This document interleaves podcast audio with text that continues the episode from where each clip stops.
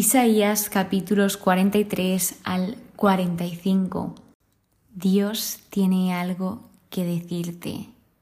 Sí, sí, sí, a ti, a ti, a quien me está escuchando. Dios tiene algo que decirte y Dios quería que supieses esto.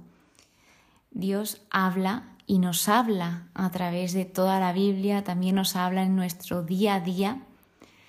Sin embargo, te invito a que leas el capítulo 43, donde destaca, entre muchas cosas, tres que van directas para ti. Primero, te está diciendo que eres precioso a sus ojos. Número uno. Número dos, dice que eres estimado, que eres amado.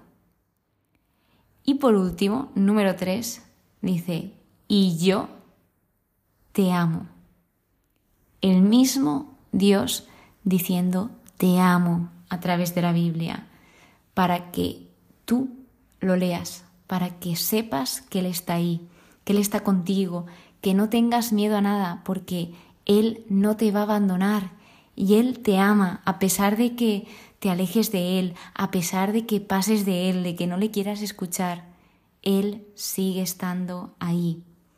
Este capítulo trata sobre la liberación de Israel y a pesar de que nos está hablando de esto, es Dios hablando continuamente. Se nos habla de que Dios es quien nos ha creado, quien nos ha plasmado, que Él nos ha rescatado. Dice, te llamé por tu nombre y eres mío, refiriéndose a que pertenecemos a Dios. Él fue quien nos creó y nos llama a todos y cada uno de nosotros por nuestro nombre, a pesar de que seamos millones y millones de personas. Él sabe quién eres tú y Él sabe que te hizo único. Entonces, tras esto, dice que Él volverá a reunir a sus hijos, a sus hijas, a los que son llamados por su nombre, a los que para mi gloria creé, a los que plasmé y formé somos creados con un propósito, Dios nos creó con propósito. Y Él a lo largo del capítulo nos está mostrando esa importancia que tenemos para Él, la importancia que tienes. A Él sí le importas, a Él le importa tu vida, eres importante nada más y nada menos que para Dios, para el Creador de todo lo que estás viendo, del mundo, Luego habla de que Dios es único, de que solo Yahvé es Dios. Él dice en el versículo 10, Vosotros sois mis testigos, refiriéndose al pueblo de Dios, a todos nosotros. En ese momento se refería al pueblo de Israel. Y mi siervo, a quien he elegido, para que me conozcáis y creáis en mí, y entendáis que yo soy. Dios continuamente nos busca, quiere entablar una relación con nosotros, quiere que le conozcamos. Y Él se nos presenta, está diciendo, mirad, yo soy así, yo hago esto. Fuera de mí no hay Salvador.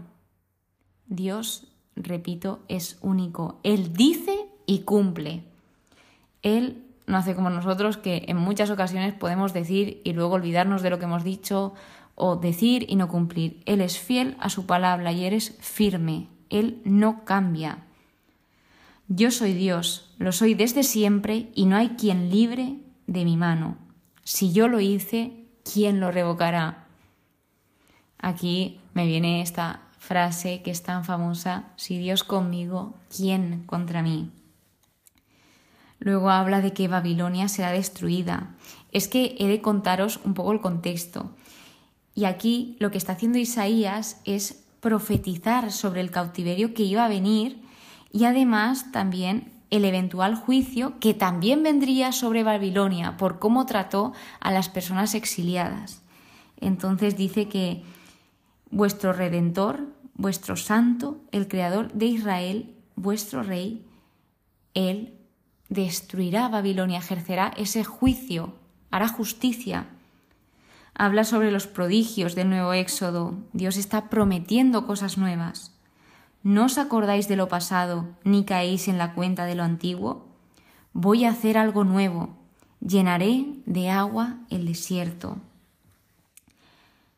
Tras esto nos habla de la ingratitud de Israel, que ellos, a pesar de que Dios les demostró, les prometía, les daba bendiciones, ellos pues no hicieron caso, lo rechazaron. Israel, no me llamaste, te aburriste de mí, me esclavizaste, se cansaron del Señor.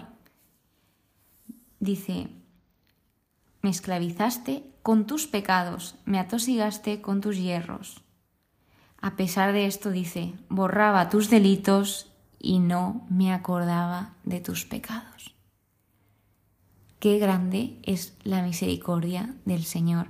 Es decir, nosotros cuando tenemos una pelea con alguien, se nos puede hacer muy, pero que muy difícil perdonar. Os lo digo porque me ha pasado. Pero cuando pienso en que Dios ha perdonado cosas en mí que son incluso imperdonables, digo, ¿por qué yo no voy a poder perdonar a esta persona. Porque si yo quiero perdón, ¿por qué no voy a ofrecer eso que quiero? Así que bien, luego pasando al capítulo 44, trata sobre la bendición de Israel. De nuevo vuelve a remarcar ese no temas que es tan recurrente en la Biblia. Habla sobre que Dios eligió a Israel trata, aquí llama a Israel como Yesurún, que significa recto. Nos habla del Espíritu Santo, nos vuelve a remarcar que no hay más que un Dios, que Él es el primero y el último. Esto trata sobre la eternidad del Señor. Fuera de mí no hay ningún Dios. Se repite ese no tembléis ni temáis. Se hace una sátira contra la idolatría, donde habla sobre los escultores de ídolos, los forjadores, los escultores tallistas y se refiere a ellos como trozos de madera. Entonces, la idea principal de esto, el mensaje que nos transmite es que solo podemos satisfacer nuestra alma en Dios, porque Dios es un Dios verdadero, Dios es un Dios vivo, Él sí actúa y Él sí nos escucha habla sobre esa fidelidad que Dios tiene. Dice, acuérdate, te he formado, yo no te olvido, vuélvete a mí, tú eres mi siervo, te he rescatado. Está poco a poco describiendo cómo es Él y qué es lo que hace, sobre todo, qué hace Él. Y está dando a su pueblo muchas razones para confiar en Él y amarlo. También nos dice aquí sobre que Ciro, a quien futuramente, años mucho más tarde, él suscitaría como rey de Persia, que es un rey pagano, pero Dios lo utilizó para cumplir sus propósitos. Entonces, él, hace pues más de 200 años de que Ciro naciese, escribió esto, antes de que se cumpliese esta profecía. Esto ya estaba escrito desde antes y dice que Dios lo usará para hacer algo bueno y útil y Él dará cumplimiento a los deseos del Señor. Esto lo vimos en el libro de Esdras capítulo 1 y en el segundo libro de Crónicas capítulo 36. El capítulo 45 de nuevo remarca a Ciro como instrumento de Dios que Él está para bendecir y liberar al pueblo de Israel, a todos los que fueron exiliados. Entonces dice, yo marcharé delante de ti e iré allanando las pendientes, para que sepas que yo soy Yahvé, el que te llama por tu nombre. Todo esto a pesar de que tú no me conozcas. Todo es nada fuera de mí. Él se presenta como único, como hacedor, como creador, que Él está en control, que Él mantiene. Al ser creador, Él no solo creó y ya está. Él cuando creó, Él sigue manteniendo su creación, Él sigue controlando su creación y Él sigue guiando a su creación, siempre respetando la libertad de cada uno, porque Dios lo primero que nos dio fue la libertad. Entonces, Él hace todo esto por amor a su pueblo. y vemos cómo Dios puede obrar de formas muy inesperadas, porque ¿quién se iba a esperar que iba a usar a un rey pagano para liberar a su pueblo? Entonces se habla sobre que la justicia y la salvación brotan juntamente, siempre. Remarca el poder soberano de Dios, esa grandeza del Señor. Prosigue con la conversión de las naciones paganas. Él, Dios, habla hacia todos, no solo a un grupo específico de gente, habla para todos. Dice que vendrán a ti y tuyos serán. Vuelve a remarcar ese Dios es único, ese cumplimiento de la profecía. Habla que la salvación permanece. También habla sobre el para qué hizo la tierra Dios y te responde diciendo para ser habitada habla sobre la verdad y Dios que también van de la mano y que es una palabra que no vuelve atrás, refiriéndose a la fidelidad de Dios hacia todo y en este caso hacia lo que dice. Yahvé es el Dios universal. Volveos a mí y os salvaré. Es un Dios justo y salvador, que ante mí se doblará toda rodilla y por mí jurará toda lengua.